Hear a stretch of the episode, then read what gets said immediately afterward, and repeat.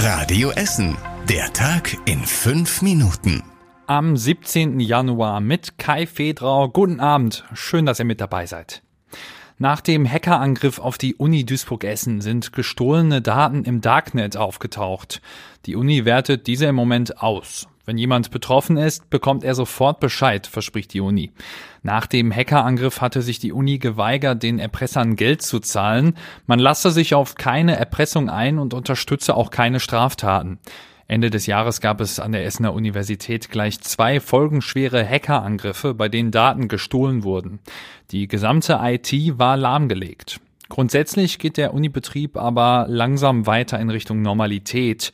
Immer mehr Dienste sind für die Studierenden wieder verfügbar. Sie können sich aktuell wieder für Prüfungen an- und abmelden und Bescheinigungen herunterladen. Auch das Prüfungsamt vor Ort ist wieder erreichbar. In Lützerath ist es heute wieder mehreren Demonstranten gelungen, an die Kante des Tagebaus zu laufen. In einigen Großstädten hat es auch wieder Proteste von Klimaaktivisten gegeben.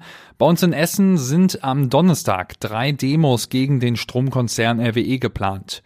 Die größte Demo fängt am Willy-Brandt-Platz an, neben dem Hauptbahnhof. Etwa 50 Klimaaktivisten wollen dann durch die Innenstadt bis zur RWE-Zentrale ziehen. Dort auf der alten Essener Straße protestieren ohnehin andere Aktivisten regelmäßig donnerstags gegen den Konzern.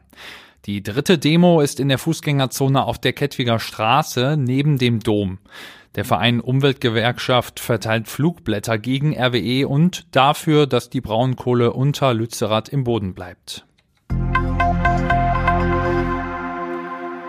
Für die Gesamtschule Bockmühle in Altendorf gibt es jetzt endgültig Entwarnung. Ein Statiker hat sich das Gebäude gestern angesehen und entschieden, dass die Schäden nicht so schlimm sind.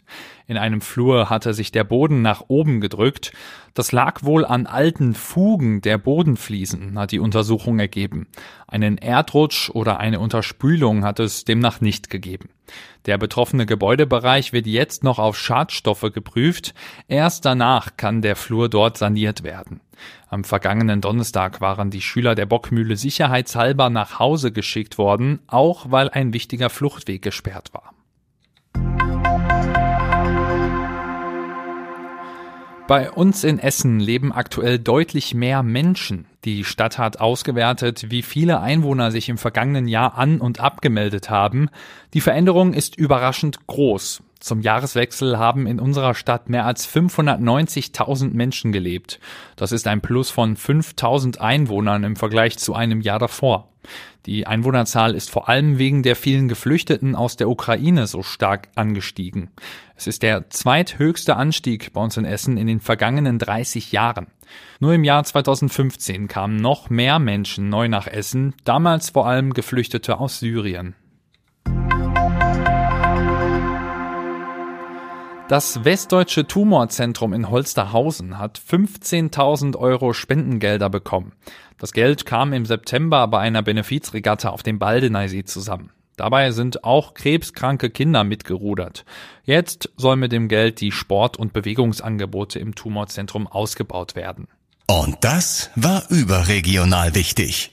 Der niedersächsische Innenminister Boris Pistorius wird neuer Verteidigungsminister. Er soll Donnerstag im Bundestag vereidigt werden. Bundeskanzler Olaf Scholz hat Pistorius als herausragenden Politiker bezeichnet. Er sei genau die richtige Person, um die Bundeswehr durch die Zeitenwende zu führen, sagte Scholz. Und zum Schluss der Blick aufs Wetter. Heute Nacht bleibt es leicht bewölkt und überwiegend trocken. Es kühlt sich dann auf Tiefstwerte von minus zwei Grad ab. Deshalb ist auch Glätte möglich. Morgen soll es dann meist trocken bleiben. Teilweise ist es mal ein bisschen aufgelockert, aber auch mal dichter bewölkt. Und es wird wieder kalt. Wärmer als drei Grad kriegen wir es dann nicht. Und das war's mit den aktuellen Nachrichten bei uns aus Essen. Die nächsten aktuellen Nachrichten aus Essen gibt es morgen früh wie immer hier in der Radio Essen Frühschicht. Ich wünsche euch jetzt noch einen schönen Abend. Das war der Tag in fünf Minuten. Diesen und alle weiteren Radio Essen Podcasts findet ihr auf radioessen.de und überall da, wo es Podcasts gibt.